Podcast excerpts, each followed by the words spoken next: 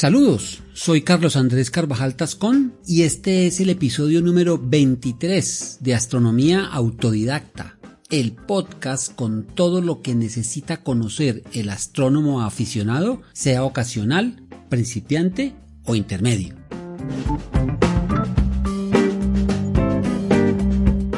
Bienvenidos.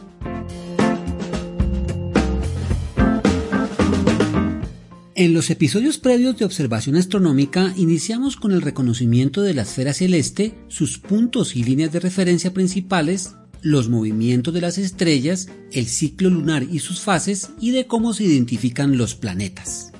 Para esta tercera sesión tendremos como objetivo la observación y registro del movimiento aparente anual del Sol y la identificación de los puntos estacionales como son los solsticios y los equinoccios.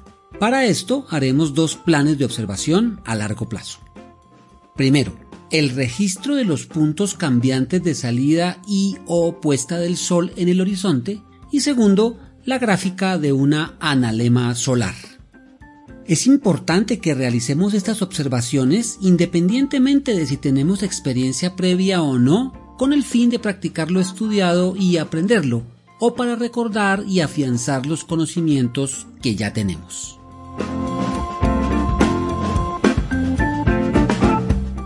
Pueden encontrar imágenes, gráficos, tablas y otras ayudas que sean necesarias para la claridad de los ejercicios en www.astrodidacta.org, cuyo enlace, como siempre, dejo en las notas del episodio.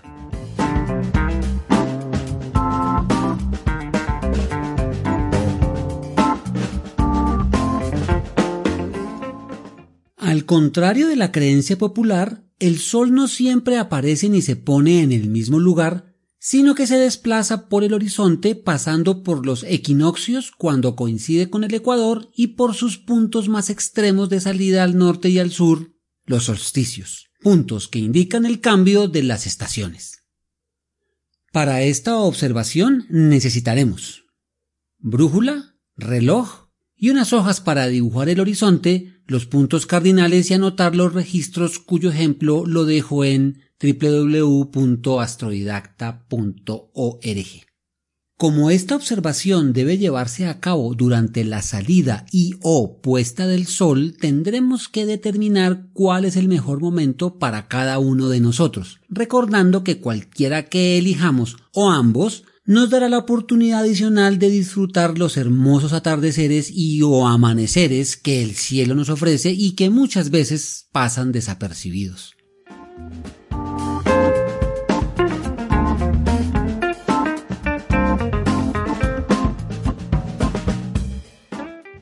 Debemos escoger un sitio que tenga vista al oriente si se van a seguir las salidas del sol o al occidente si se van a registrar los ocasos. Como dijimos, observar en la mañana o en la tarde es igual y la elección es individual. El sitio elegido siempre será el mismo. En una hoja de papel hacemos un dibujo esquemático de nuestro horizonte y usando la brújula marcamos el este u oeste dependiendo si vamos a observar al amanecer o al atardecer. Las observaciones deben hacerse al menos cada 10 días dejando una de ellas programada hacia el día 20 de cada mes cuando en marzo y septiembre están los equinoccios y en junio y diciembre los solsticios. A la hora de salida o puesta del sol desde el punto elegido observaremos y registraremos el sitio por donde asoma o se pone el sol en nuestro diagrama junto con la fecha y la hora. Esto se puede hacer aún si está nublado porque el brillo del sol lo permite en la mayoría de los casos. Los resultados de esta observación nos mostrarán Primero, el desplazamiento del Sol por el horizonte cumpliendo un ciclo completo en un año o año trópico. Segundo, la identificación de los puntos equinocciales y los solsticios como se hacía en la antigüedad. Tercero, la determinación de los cambios de estación y cuarto, la relación de la eclíptica con el ecuador celeste.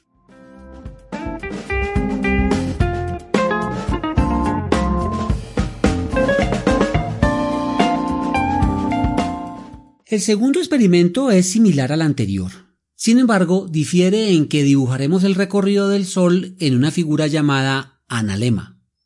La analema, que en griego significa pedestal de un reloj de sol, es una figura que dibuja el sol si todos los días del año se lo observa a la misma hora y desde el mismo lugar. Esta curva tiene la forma del número 8, en donde el punto central corresponde a los equinoccios y los extremos a los solsticios. Los bucles no son simétricos, siendo uno más pronunciado que el otro debido al cambio de velocidad de la órbita de la Tierra al aproximarse al perihelio. Como puede deducirse de lo estudiado hasta ahora, la figura del analema es resultado de la elipticidad e inclinación de la órbita terrestre. Si la órbita fuera circular, la analema sería una línea recta, y si no estuviera inclinada, sería un punto.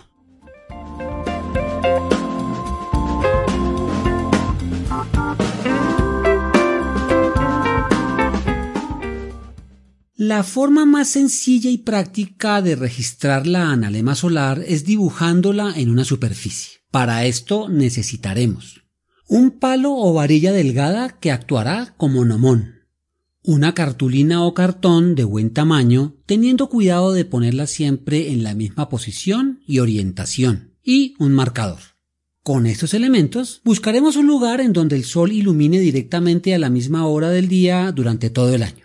Pondremos la varilla o nomón de manera vertical siempre en el mismo punto con el fin de que su sombra caiga sobre la cartulina o cartón escogido. Este siempre deberá estar en la misma orientación y posición. Como en el ejercicio anterior, las observaciones deben hacerse al menos cada 10 días a la misma hora, dejando una de ellas programada hacia el día 20 de cada mes, que es cuando en marzo y septiembre están los equinoccios y en junio y diciembre los solsticios marcamos la posición de la punta de la sombra de la varilla o nomón en la cartulina o cartón. No debemos olvidar que es importante marcar las sombras a la misma hora todos los días y si hay cambios por los horarios de verano, ignorarlos.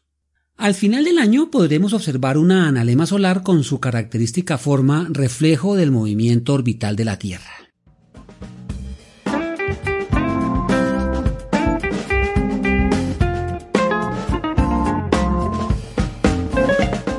Estos dos ejercicios nos ayudan a entender la órbita terrestre, el comportamiento del Sol en la esfera celeste, las estaciones, el trabajo de observación de los primeros astrónomos y, lo mejor, la satisfacción de haber hecho nuestra primera observación astronómica basada en la mecánica celeste.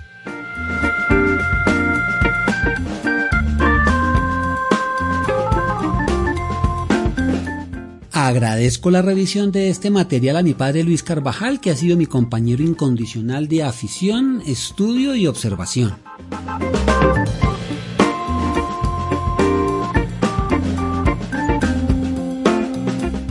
Para hacer más visible este podcast y así poder llegar a otros aficionados o a aquellos que aún no lo son, pueden, si les parece interesante, suscribirse, comentar, calificar y compartirlo.